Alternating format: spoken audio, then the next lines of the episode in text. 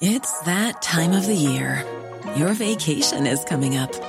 You can already hear the beach waves, feel the warm breeze, relax, and think about work. You really, really want it all to work out while you're away. Monday.com gives you and the team that peace of mind. When all work is on one platform and everyone's in sync, things just flow wherever you are.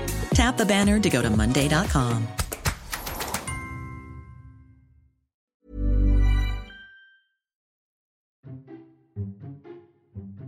Esto es Memorias de Pez, un podcast en el que hablamos de historia y geopolítica de forma clara, sencilla, objetiva y sobre todo muy divertida. Y aquí tienes una nueva historia. La tercera semana de guerra entre Rusia y Ucrania nos ha dejado un montón de novedades y conclusiones que nos arrojan un poco de luz sobre cómo puede ser el futuro del conflicto en particular y del nuevo orden mundial en general.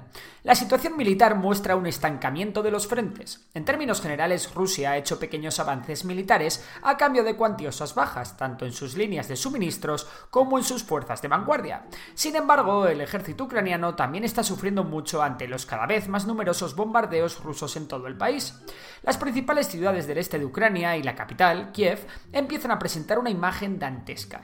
El drama civil cada vez es mayor, y por primera vez en lo que va de conflicto ya se han llevado ataques con munición de racimo por parte de Ucrania que se han llevado por delante la vida de civiles en Donetsk.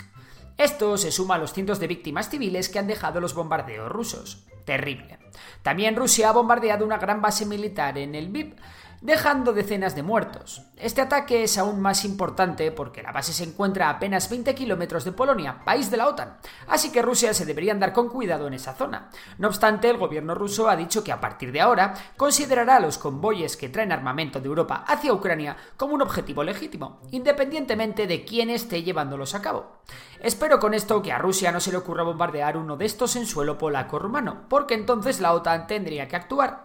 Además, un dron ruso ha invadido el espacio aéreo de la Unión Europea y se ha estrellado en la capital de Croacia, Zagreb. El dron, cargado con una bomba, no causó daños personales. Militarmente han ocurrido más cosas. Por parte de Ucrania, la Legión Internacional continúa recibiendo efectivos de todo el mundo. Rusia, por su parte, no se está quedando atrás. Putin es consciente de que seguir repatriando miles de cadáveres de jóvenes soldados rusos puede crear una tensión interna sin precedentes en su país. Por ello, ha conseguido que los chechenos continúen enviando hombres. Además, podría haber cerca de 5.000 chechenos en las inmediaciones de Mariupol, donde actualmente la guerra está viviendo su episodio más dramático. Sin embargo, esta no es la única ayuda que va a recibir el Kremlin, y es que parece que el dictador sirio Bashar al-Assad va a devolver la ayuda prestada por Rusia en la guerra de Siria, y va a enviar un gran contingente de 16.000 voluntarios sirios a Ucrania. Estas tropas posiblemente tengan bastante experiencia en combate urbano, pero lo más seguro es que actúen como carne de cañón, como ya ocurrió con los mercenarios sirios que Turquía envió a la guerra entre Y Armenia.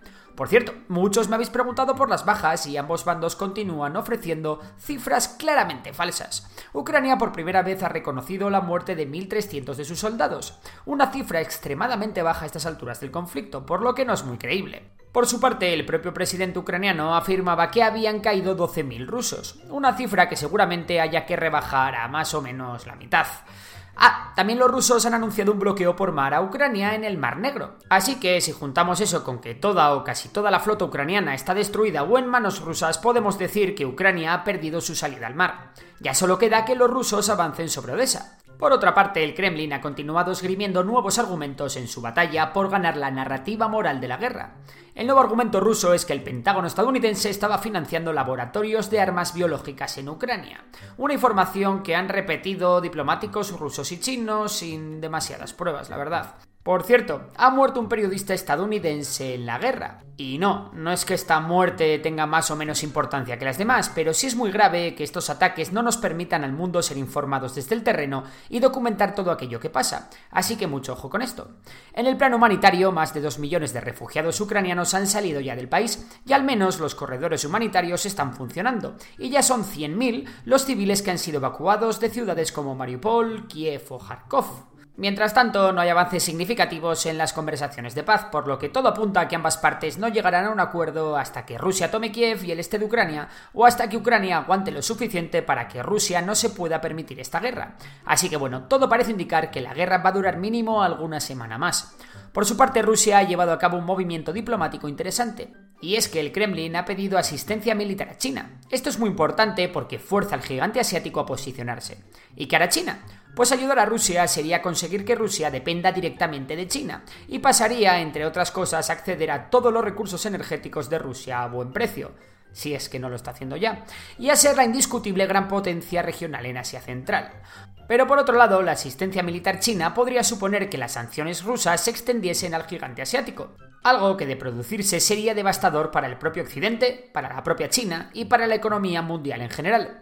Por tanto, hay que estar atentos a si China se implica o no en la guerra, aunque sea enviando armamento a Rusia, y también hay que estar atentos a la reacción de Occidente contra China en caso de que eso ocurra. Hasta ahora la posición de China era muy cómoda, pero tarde o temprano Beijing tendrá que posicionarse un poquito más.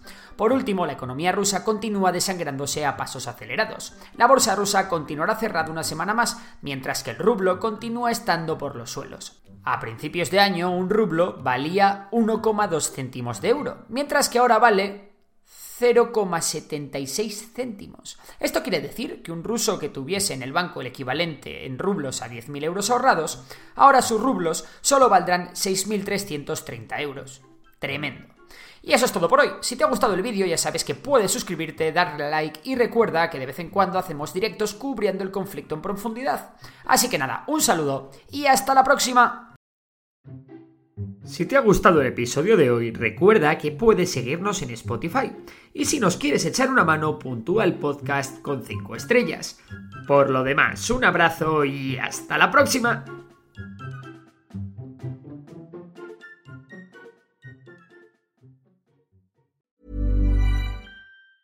Hi, I'm Daniel, founder of Pretty Litter. Did you know cats tend to hide symptoms of sickness and pain? I learned this the hard way after losing my cat, Gingy. So I created Pretty Litter, a health monitoring litter that helps detect early signs of illness by changing colors, saving you money and potentially your cat's life. Pretty Litter is veterinarian developed, and it's the easiest way to keep tabs on your fur baby's health right at home. Go to prettylitter.com and use code ACAST for 20% off your first order and a free cat toy. Terms and conditions apply. See site for details.